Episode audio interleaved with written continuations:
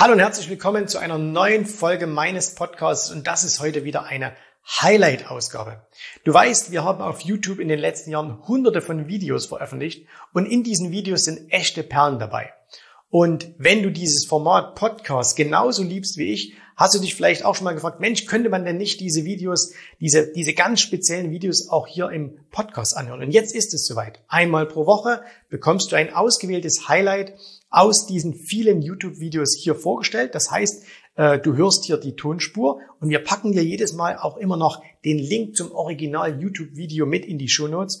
Und äh, das heißt, du kannst das Ganze jetzt anhören und wenn du sagst, oh, ich will auch noch mal sehen, was hat der Jens da angezeichnet oder welche Charts gab es da, dann kannst du das entsprechend auf YouTube noch nachholen. So, jetzt aber genug der Vorrede, viel Spaß. Jetzt geht's los mit einer neuen Folge meines Podcasts.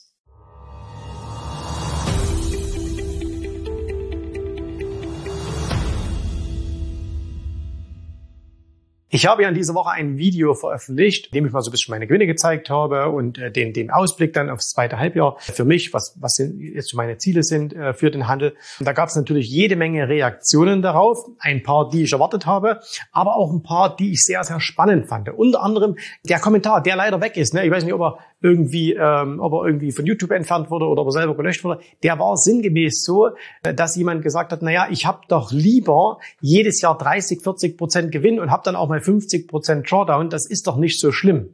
Das ist ein sehr interessanter Kommentar und den wollen wir mal ein bisschen auseinandernehmen. Und zwar will ich es mal auf zwei, zwei Sachen untersuchen. Und zwar, wenn wir einfach mal vergleichen, wir hätten hier einen Anleger, der sagt, er macht 30 Prozent pro Jahr und hat dazu ab und an mal einen 50-prozentigen Drawdown. Also das heißt, dass dann dass der Kontostand wieder um die Hälfte sinkt. Das sind beides ziemlich hohe Zahlen. Wir wissen hier 30 Prozent pro annum, das muss man erstmal erwirtschaften, aber okay, es gibt Leute, die das machen.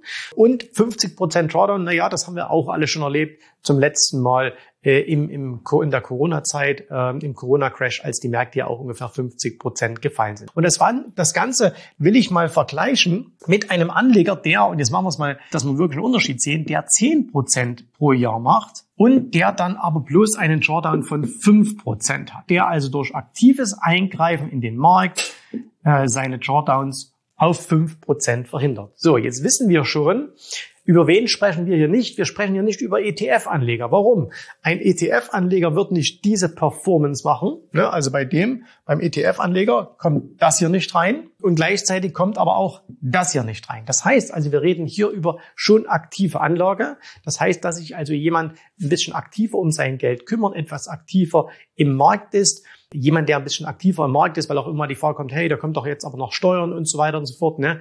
Die meisten unserer Klienten beispielsweise machen das ja in vermögensverwaltenden GmbHs und da spielt das Thema Steuern letztendlich keine große Rolle mehr, weil da kann man die Steuer auf ein Maß bringen, was für einen aktiven Händler wirklich mehr als erträglich ist. Jetzt schauen wir uns mal folgende Situation an. Und zwar, wir gehen einfach mal von zwei Szenarien aus. Und bitte nochmal äh, jetzt mit dran denken, ich habe gesagt, das ist ein Video bisschen zum Mitdenken. Es geht nicht darum, dass wir jetzt hier sagen, es muss genauso kommen oder äh, wir machen jetzt hier Zahlenakrobatik hin oder her, sondern es geht um ein Grundprinzip. Und dieses Grundprinzip ist ziemlich wichtig. Und zwar machen wir als allererstes, ich habe einfach mal jetzt genommen, drei Jahre, äh, dass wir sagen, wir schauen uns das ganze drei Jahre an. Und zwar machen wir als erstes die Situation, was passiert denn, wenn ein Anleger am Anfang diese drei Jahre hintereinander diese jeweilige Performance macht und danach kommt der Drawdown. Und im zweiten Fall werden wir uns anschauen, was ist denn, wenn gleich am Anfang dieser Drawdown kommt und danach erst die Performance. Warum? Weil wir wissen ja nicht, wann, die,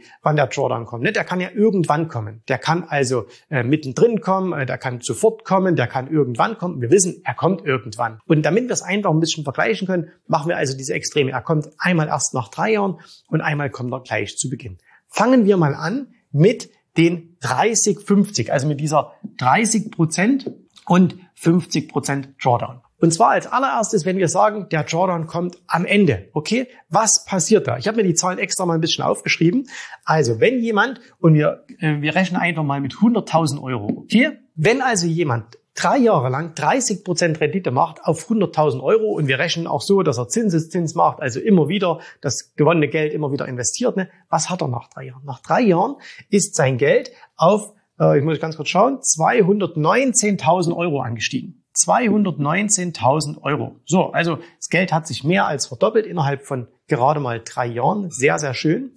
Und wenn jetzt aber eben dieser Drawdown käme von 50 Prozent, so wie es in diesem Kommentar ja auch beschrieben war, so nach dem Motto, naja, lieber 30 Prozent und ab und zu mal auch 50 Prozent Drawdown, ne? Wohin geht dann das Geld? Also es halbiert sich, kann man sich jeder, kann, kann sich jeder ausrechnen. Das sind dann 100, äh, 9.500. Stimmt? 100.000, 19, ja genau, 109.500. Das heißt also unterm Strich bleibt unserem Anleger nach drei Jahren, wenn er so handelt, obwohl er so tolle Ergebnisse erzielt hat, nur ein Gewinn von 9.500 Euro übrig. Jetzt schauen wir uns an, was macht der Anleger, der mit der 10 5 Prozent auskommen würde. Also der hat natürlich nach drei Jahren bei weitem nicht so diesen Gewinn gemacht, sondern der hat nach drei Jahren lediglich statt 219.000 Euro 133.100 Euro erwirtschaftet. Also viel, viel weniger. Jetzt kommt wieder sein Drawdown, eben diese 5 Prozent. Und das Ganze geht dann runter auf 126.350. Ihr könnt also auch gerne alle nachrechnen, ne? Ganz stinknormal Zinseszinsrechner genommen, könnt das nachrechnen. Und da seht ihr, obwohl also Anleger, wir nennen jetzt mal A, eine dreifach so hohe Performance gemacht hat, er hat statt 10% immer 30% gemacht, weil dann der Drawdown in seinem Fall, und so war es in dem Kommentar beschrieben, das denke ich mir jetzt nicht irgendwie aus, wenn das passiert, wenn er dann wirklich so einen großen Drawdown hat, dann steht er nach drei Jahren mit deutlich weniger Geld da, als jemand, der sagt, ich kümmere mich mehr um den Drawdown als um die Gewinne. Das ist, glaube ich, schon mal der erste entscheidende Punkt, dass wir sagen, okay, es ist also wahrscheinlich auf lange Frist wichtiger, sich um das Thema Drawdowns, Verluste zu kümmern, als sich um das Thema Gewinne zu kümmern. Wir machen mal ein zweites Beispiel, und zwar dass wir jetzt sagen, wir gehen wieder her und nehmen wieder diese drei Jahre. Wir machen wieder das gleiche Spiel, 30, 50, äh, 10, 5. Aber diesmal stellen wir also den Drawdown ganz zu Beginn. Das heißt also, wir gehen, beide Anleger gehen jetzt in den Markt, nehmen beide 100, wir nehmen wieder 100.000 Euro. Okay, 100.000 Euro nehmen wir alle beide wieder. Und der eine sagt, ich will diese 30 Prozent machen dafür bin ich auch bereit, einen hohen Drawdown zu bekommen, zockt auch ein bisschen rum, okay, hat gleich am Anfang den Drawdown und der andere hat den, äh, hat auch gleich diesen Drawdown, aber eben nur mit 5 Prozent. Wie schaut's aus? Also der erste, das ist ganz klar, der fällt runter auf von 100.000 auf 50.000, verliert er diese 50 Prozent. Und danach macht er diese 30 Prozent immer. 30 Prozent, 30 Prozent, 30 Prozent, hat also was gelernt aus diesem Rückgang und dann kommt er auf 109.000, kommt euch wahrscheinlich bekannt vor die Zahl, 109.000 und 850. Das ist ein Ergebnis nach drei Jahren. Wie schaut es jetzt bei dem anderen Händler aus? Bei dem sieht es folgendermaßen aus. Der fällt von 100.000 auf 95.000 runter und danach macht er eben diese 10% und kommt dann hier auf 126.000 445. Und da sehen wir auch hier ganz klar, wer hat nach drei Jahren wieder das bessere Ergebnis? Eindeutig der, der seinen Drawdown extrem runtergesetzt hat. Jetzt wissen wir natürlich alle, dass wir diese Rechnung in jede Art und Weise manipulieren können. Wie wird das mit fünf Jahren? Wie wird das mit zehn Jahren? Was ist, wenn der Drawdown zwischendurch kommt? Was ist, wenn wir statt zehn Prozent oder statt fünf Prozent Drawdown zehn Prozent Drawdown haben? Was ist, wenn wir statt 50 Prozent nur 40 haben? Und so weiter und so fort. Aber darum soll es jetzt in dem Fall gar nicht gehen, sondern ich glaube, mir ist es wichtig, euch eine, ein Verständnis dafür einfach an Zahlen aufzuzeigen, nämlich, dass Börse von den meisten falsch angegangen wird. Nämlich, die meisten Händler, wenn wir sagen, okay, es gibt da letztendlich an der Börse zwei Dinge und das andere ist das Risiko respektive der Verlust. Ja, nehmen wir es vielleicht auch mal gleich ganz konkret Verlust. Und die meisten Einsteiger, selbst Leute, die schon lange an der Börse dabei sind, konzentrieren sich ausschließlich auf das hier und sagen, das muss ich pushen, das muss ich pushen. Und natürlich ist unser aller Anspruch das auch, ne? dass wir sagen, hey, wir wollen möglichst viel Gewinn an der Börse machen. Das Problem ist aber, dass du langfristig mehr Geld verdienst, wenn deine Hauptpriorität hierher geht. Das heißt also auf die Begrenzung des Risikos, auf die Begrenzung von Verlusten. Und viele sagen, wenn du das Risiko sehr, sehr stark minimierst, wenn du die Verluste sehr, sehr stark zurücknimmst, dann kannst du es doch gar nicht schaffen, Gewinne zu machen. Dass du es also gar nicht schaffen kannst, dann große Gewinne zu erzielen.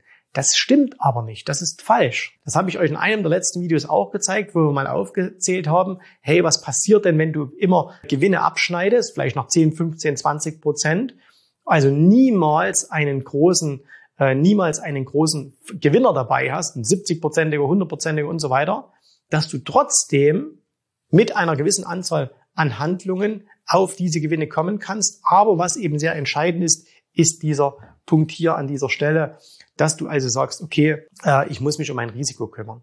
Und deswegen haben ja auch, wenn man mal mit wirklich sehr, sehr vermögenden Menschen spricht oder auch mal zum Beispiel mit Leuten, die in einem Family Office arbeiten.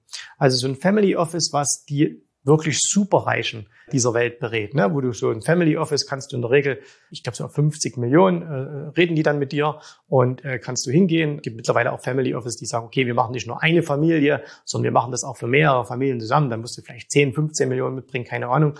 Aber ähm, also du musst schon substanziell Geld mitbringen. Was machen die? Wenn die in solchen Gesprächen, und ich saß schon in solchen Gesprächen mit dabei, nicht als Klient, aber äh, ich saß schon mit dabei. Da geht's niemals als allererstes darum, wie viel Gewinn können wir machen, sondern da geht's immer darum, was ist das Risiko, was wir hier eingehen?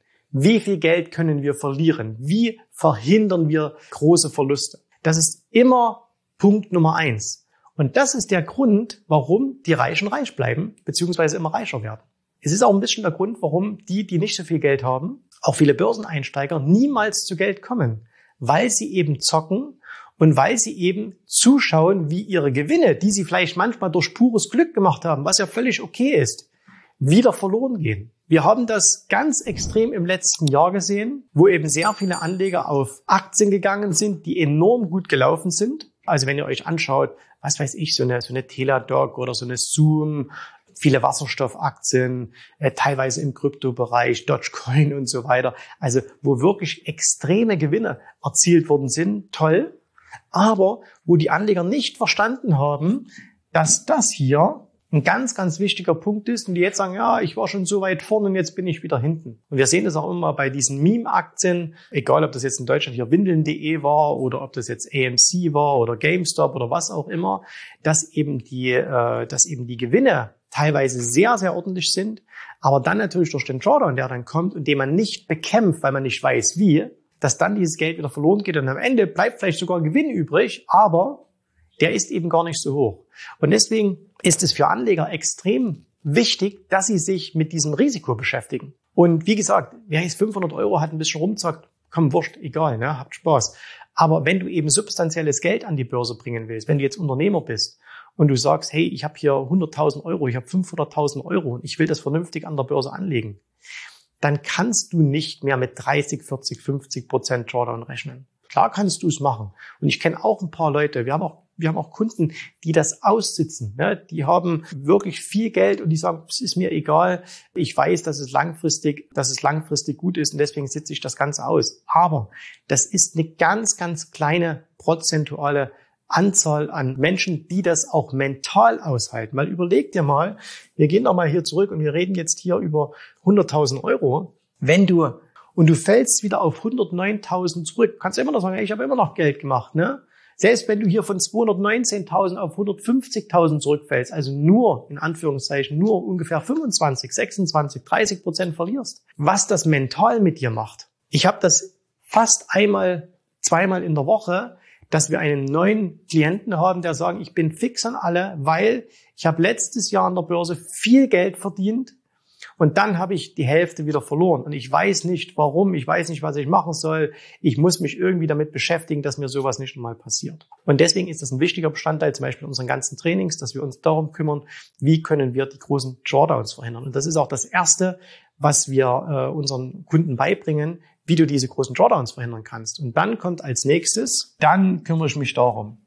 Aber richtigerweise muss es genau umgekehrt sein, nämlich dass man sagt, ich kümmere mich erstmal ums Risiko, ich kümmere mich erstmal um die Reduzierung von möglichen Verlusten, ne, dass man da Vorsorge trifft und dass man sagt, und wenn ich das hinbekomme, wenn ich also ein System habe, wo ich weiß, ich kann nicht mehr verlieren, nicht mehr verlieren. Bedeutet nicht, du verlierst gar nichts mehr, aber dass du eben deine Verluste sehr, sehr deutlich begrenzen kannst. Jetzt fünf Prozent sind oder zehn Prozent, ja, das ist jetzt jeden seine eigene Sache, wie, wie, mental geht er an das Ganze ran, äh, dann kann er sich um das hier kümmern. Und wenn du eben sagst, hey, das ist interessant für mich, ich will das auch, mir ist es vielleicht auch so ergangen, du bist Unternehmer, du bist Selbstständiger, äh, du verfügst über eine Summe, wo du sagst, ja, da kann ich mir das auch nicht mehr so leisten, dass es so runtergeht, ne? dann trag dich einfach mal ein für ein kostenloses Erstberatungsgespräch. Ich hoffe, dir hat gefallen, was du hier gehört hast, aber das war nur die Vorspeise. Das eigentliche Menü, das kommt noch. Und wenn du darauf Lust hast, dann besuche jetzt ganz einfach jensrabe.de-termin und vereinbare dort noch heute einen Termin.